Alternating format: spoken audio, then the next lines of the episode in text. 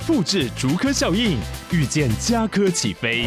嘉义花园造镇新案 AI 世界城隆重登场，马上把握与嘉科最近的距离。嘉义科学园区无人机产业聚落，华泰名品城打造高铁 Outlet，故宫南院长庚医院县府生活圈 AI 世界城二到三房抢先预约零五三七一七五五五。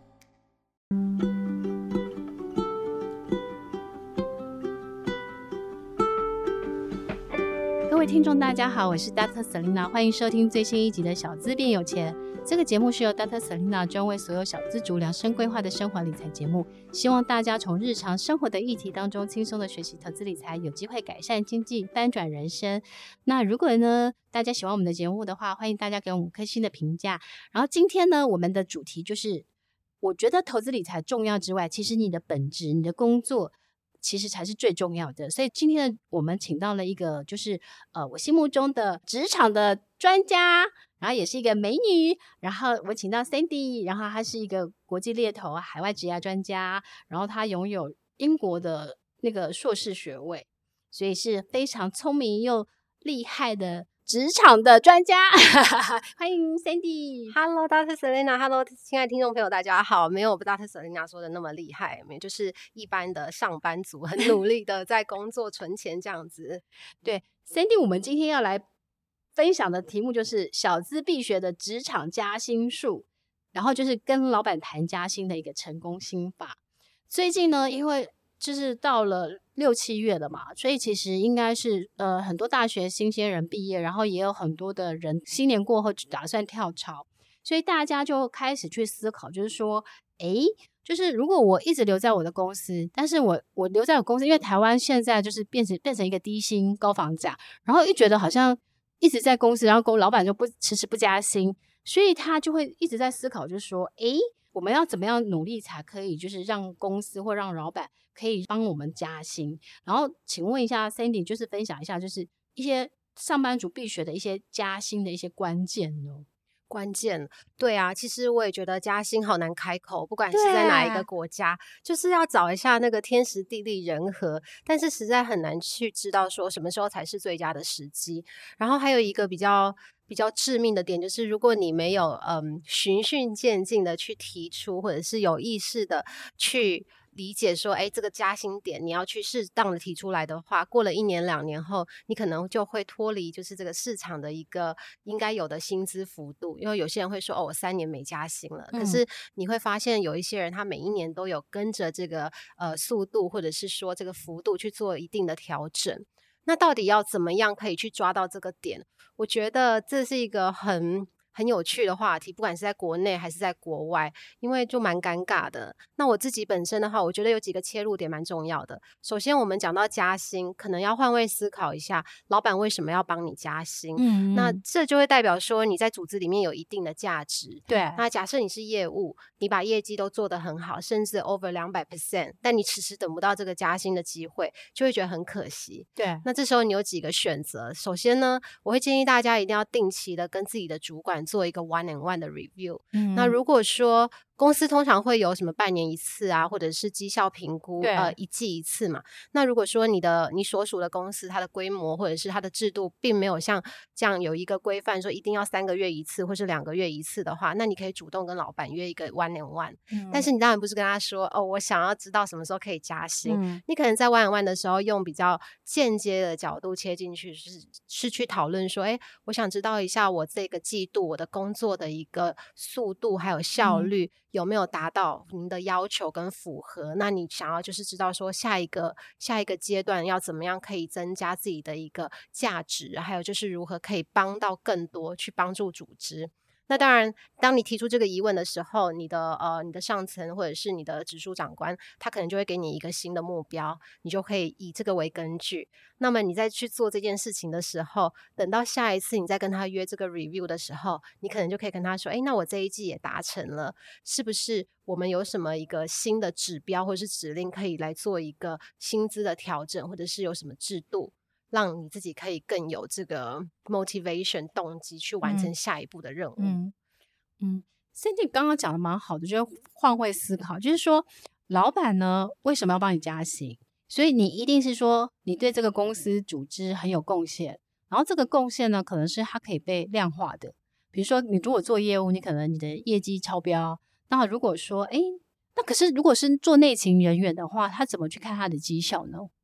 对，但是如果你是内勤人员的话，老板总是会给你一些任务嘛。哦。那你可以说，哎，这些任务我都完成了，我是不是要挑战一下不一样的？嗯嗯。或是，哎，可不可以给我一些新的工作内容？那让我可以自己在我给我自己的一个目标设定上面可以更上一层楼。那同时可以问他说，哎，那我想问一下，就是在我们公司的制度里面啊，如果说要升迁的话，公司的升迁制度是朝怎么样的一个方向去发展？因为同时你问升迁制度的的这个。这个问题抛出来，其实就有一点在隐喻说这个加薪的一个、oh. 一个嗯暗示，因为你升迁可能薪资就会调嘛，也可能不会调，但是至少你的 title、你的头衔有改变一些，嗯、或者是说你的工作内容有多一点附加价值的这个。这个新的职务内容进去，那这个都是一个可以当做加薪的一个指标。可能在这个公司，他未必会帮你加薪，但是如果你转职的话，你因为有做这些事情，可能可以透过另外一个方法转职去讨论到一个新的这个薪资待遇。哦，所以我觉得 Sandy 提的这个方式蛮蛮蛮蛮具体，也蛮好的，就是说。呃，你定时的可能会是找时间跟老板 one to one 的这样子的一个 review 检讨，然后呢，可能我觉得这个面谈的时候，某种程度也在提醒老板说，我过去做了很多 对公司有价值、有贡献的事情，诶，可能用暗示的方式来提醒一下，就是说，诶，那是不是可以给你一些呃新的任务、新的挑战这样子？那所以，也许是在这个公司不一定会马上升到薪，但是它可能有助于你下一个阶段的 career 的一个发展。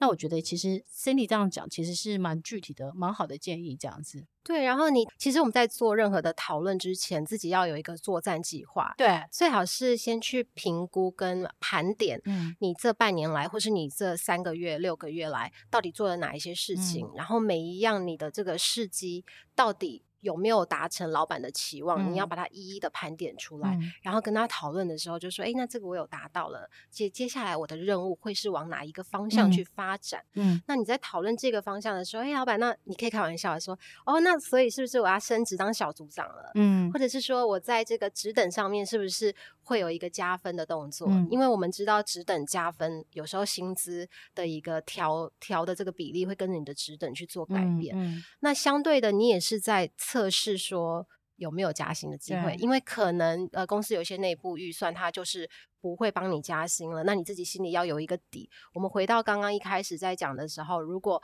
这一年没有加到，明年没有加到，你可能要等三年后。嗯、那或许转职是另外一个方式。嗯、所以你必须要也做足功课去了解说，市场上现在你这个职位跟你所做的这个职务内容，它的这个价值。的薪资幅度落在哪里？嗯，那相对的，就像呃，刚刚 Dr. Selena 有说，有些人的工作他就仅限于某一些范围，对，那或许这个范围内的一个工作职务，他的薪资高不到哪里去。嗯，那这时候你就要透过去争取，能够做一些新的事情，嗯，然后这个新的事情呢，去到另外一家公司的时候，是符合另外一个职务的职权内容，嗯，透过这样的方式，用转职的方式帮自己做加薪，是另外一个方法，嗯。因为我我会发现，就是说，比如说像是业务人员，像他们其实是比较容易被看到他的量化的指标，但是有很多，比如说像行政啊、会计啊或秘书，他们其实是比较，因为他们没有直接对公司有那么大的一个数字的目标出来，所以他们在职场上就是他们的目标可能就是变成是，诶，公司给你的任务目标，然后这个任务目标可能他还是会有他的 KPI。那如果你可以把这些呃 Key Performance Index 把它就是做得很好的话，那可能就是你可以，因为其实像这些它比较像是行政人员、行政相关的人员的话，它可能就是变成是，要么就是你在你的职等或是你的 title 上面去做，就是往上爬，或是说如果这个公司没有，因为其实通常公司可能他对于每个公司他的。人事成本他是有控制的，所以他可能会觉得说啊，我的人事这些就是我的行政的这些人员的薪水，我就是有一个门槛，那你可能就要透过就是让自己的呃，就是其他的做的事情可能更多元，或是可以去做一些其他的就是更大的一个提升。那你有机会可以往其他公司去转职的时候，你就会有比较好的一个薪水的一个提升，这样子吗？对，而且刚刚就是当时 Selina 有提到这样的一个列出来的一个方式，你还可以用一个方法，就是你在跟老板做 one and one 的时候，嗯、你可以跟他说：“我知道行政的工作，他大概就是基本的 routine 就这样子了。那你可以把它列出来。我目前在做的是这些事情。那我想要了解一下，如果说在薪资上面有所调整的话，我的工我的职务内容必须要附加哪一些新的事情，才有可能有调薪的机会。嗯、有些时候可能直接问。”会比在那边空等，然后狂忙努力会来得好一点。Oh. 因为如果说你用这样方式去问，那是不是你也得到一个嗯，就是 reconfirm？对，就是告诉你说，哦，如果你要升等，或者是你需要达到一个加薪，我们的一个标准来看的话，嗯、你必须要符合什么什么什么条件。这时候你就要把它列下来，嗯、至少是老板给你的一个加薪的条件嘛。那我们再透过自己去。把这些条件完成之后，再来约一次 review 的时候，可能就可以争取到。哦，那 Cindy，我想要问你哦，除了一对一的这个面谈之外，有没有什么情况之下可以是适合跟老板提出加薪的这个？我觉得这个要看，就是一样是看那个氛围。嗯。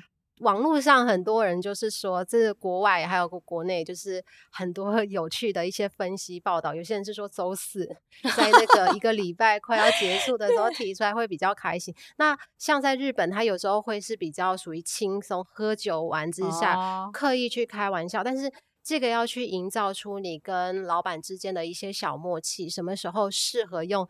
探视的口风去讲说啊，我很久没有加薪啦，就是最近通货膨胀或怎么样。可是这是比较不专业的角度去切进去，嗯、比较像是妈吉的角度，然后去试探。啊、可是如果你说要非常震惊的话，最好还是以一个就是我们照制度来走，就是说，哎，还是得约一个 one and one。那约这个 one and one 有一个好处，就是至少你有一个记录。嗯、我上次跟你谈的时候是、哦、是七月十六号。嗯，然后你跟我说九月十六号的时候，我们会再看一次你这中间的一个表现，哦、对不对？那你有压个日期了，那我们是不是现在回来看这件事情？但是如果都没有的话，就无从考核。哦，我有跟你说过吗？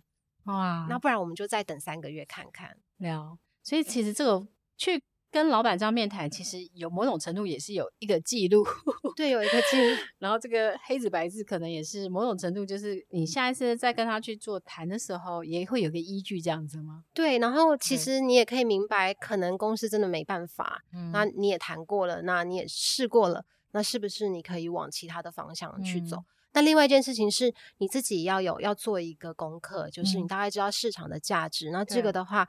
当然是除了跟身边的同业界的朋友聊一聊以外啊，跟猎头保持联络也是不错的。然后再来就是要去看这个关心这个薪资报告，因为如果你真的去提出来了，那老板说好啊，那你心中的理想数字是什么？你会突然讲不出来，那代表你也没有做足功课。嗯。所以说，在这个你要去讨论的这个当下的时候，其实就是一个谈判的开始。那当然，呃，比较正式。会比较好一点，因为代表你对这件事情很严肃的看待，然后真的对你影响蛮深的。嗯、那我刚刚讲的那种比较委婉 casual 的，可能是你找时间去探视一下老板有没有这个意愿啊。嗯、那那跟各国的文化也比较不一样，可能是像在日本，有些时候你对他友好一点，他就可能会透露一些风声出来，告诉你一些小的一些 hints 这种提示。嗯、那你一样最后还是走回这个正规的这个。这个方向，然后去帮自己争取这样一个机会。聊，哎，但是刚刚 Sandy 这样问啊，就是说跟猎人头保持一个，那如果普罗大众的一般上班族如何跟黑 Hunter 有一个保持一个联系呢？就是他们怎么开始去做一些 approach？因为通常如果说你是呃比较中高阶的主管，那可能猎人头会自己去业界去找说，哎，谁谁谁是比较很适合的 talent 这样子。但是如果说是一般的人，他怎么去开始去跟猎人头？保持一些关系，或是去，甚至是去敲门这些哦，是这样子的。如果说你就是，比如说我们有几个管道嘛，像 LinkedIn 好，或者是嗯一零四对，好等等，然后其他的一些就业博览会，你当然你可以主动去敲猎头，然后跟他说，哎、嗯，我对市场的这个嗯新的工作机会可能正在考虑当中，嗯、我们可以见个面聊一聊嘛。那我相信啊，就是你想要聊一聊的话。你就有机会成为猎头的客人嘛，哦，对不对？但是也有可能不会成为，但是至少对猎头来说，这是一个机会。那我相信他也会愿意跟你花个、嗯、不会花三个小时陪你聊天，嗯、但至少十到十五分钟，嗯、那你大概去做一个基本的了解。那如果你自己也对猎头给你的资讯有一些哎觉得还不错，那你们就可以开启第一步的保持联络。嗯、那在这保持联络的过程当中，当然会有很多的一些情报的一些交流啊。嗯、那从那边我们再去做一些更深度的连接。哦，因为其实我在呃二十几岁开始，就是会有一些黑 hunter 可能会找我。那有时候我就会发现说，哎，跟 hunter 跟跟黑 hunter 保持友好关系也是蛮好的。有时候呢，他有些工作机会就来找你。那不管你要不要跳槽，我觉得至少，我觉得至少呢，你也会知道目前你在市场上的一些热门的状况，然后或是说，哎，你大概会有哪一些的工作的，就是机会的 possibility。所以我都会蛮鼓励大家，就是跟这些 headhunter 保持一定的关系，特别是当你的职位越高的时候。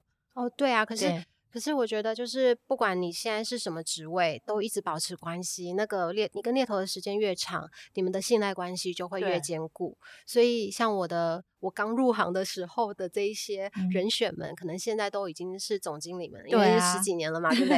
那这个就是十几年来的这个感情维系哦，不管最后有没有成，有一些根本就从头到尾都没有成过的，对，可是就已经是一些老朋友。朋友对，那这好朋友的时候，有些我们在做专业的交流的时候，很快就问一下，现在市场怎么样？好像有点混乱，那你们是在请人还是在裁员？嗯，就马上可以知道一些比较清楚的一些讯息。那你甚至可以告诉他，我现在遇到这样的困扰，你觉得我在市场上面的价值大概值多少钱？嗯、那他该给你一个这个数字呃 range 呃 range 的时候，那你就可以自己心中有一个底，我是不是可以跟老板谈一下？嗯、那老板可能问你说，那你觉得你值得多少钱？为什么？嗯，那为为什么？然后他会去问你说，那你在市场上面的定位，你的价值在哪里？你是不是可以透过这样的一个精准的分析，帮自己有一个更加加分的一个方法？嗯。所以，其实如果把自己当做一个市场的，不能说商品吧。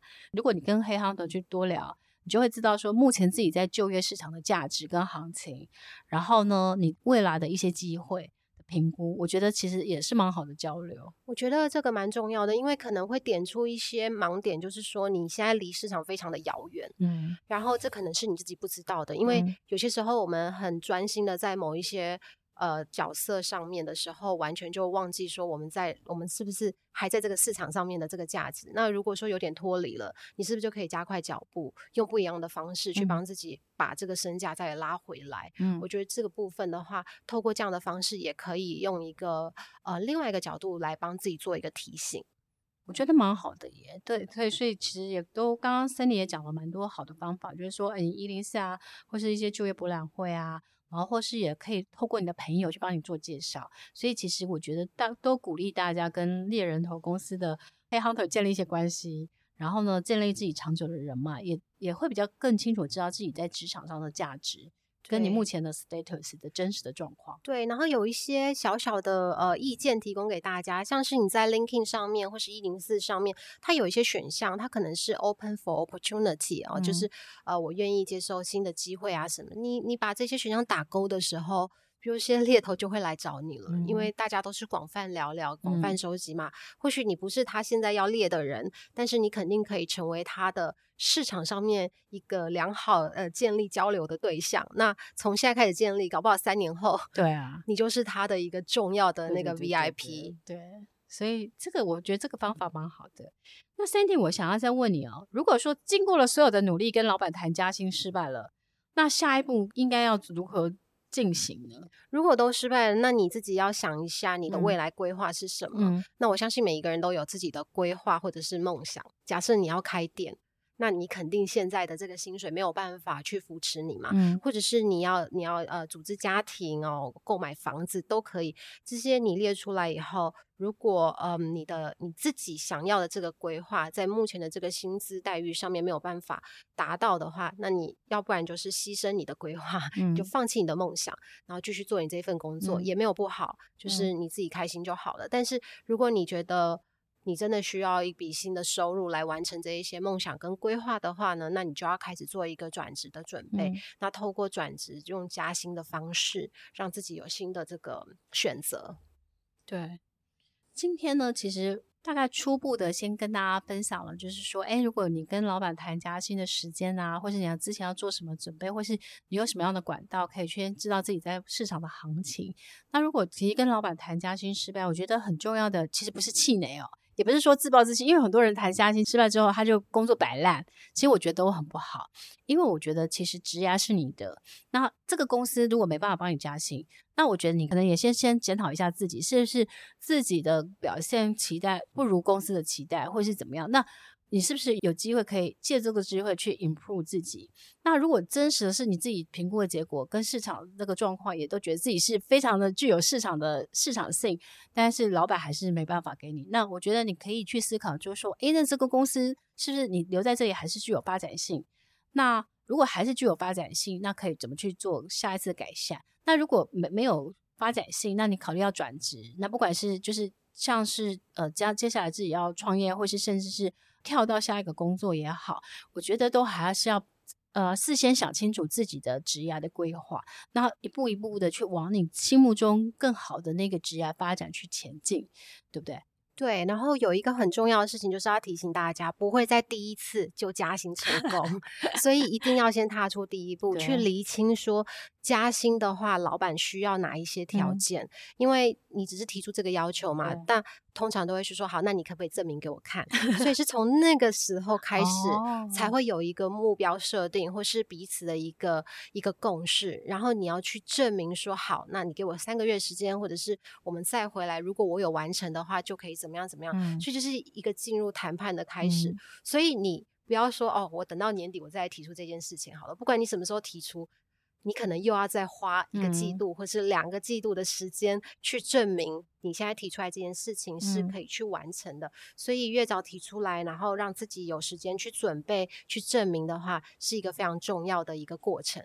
对，所以我们其实也希望大家听完了这一集的那个 Sandy 的分享之后呢，对大家在职场上如果如何跟老板谈加薪的整个过程，还有战略的思考，其实有更清楚的轮廓。那也祝福大家呢，学学起来之后呢，可以在职场上，就是跟老板谈加薪的时候，有更好的结果。最后提醒大家一件事情，你可以自己问自己：如果你要提出这件事情的时候，老板会第一个问你说：“那你有什么价值？”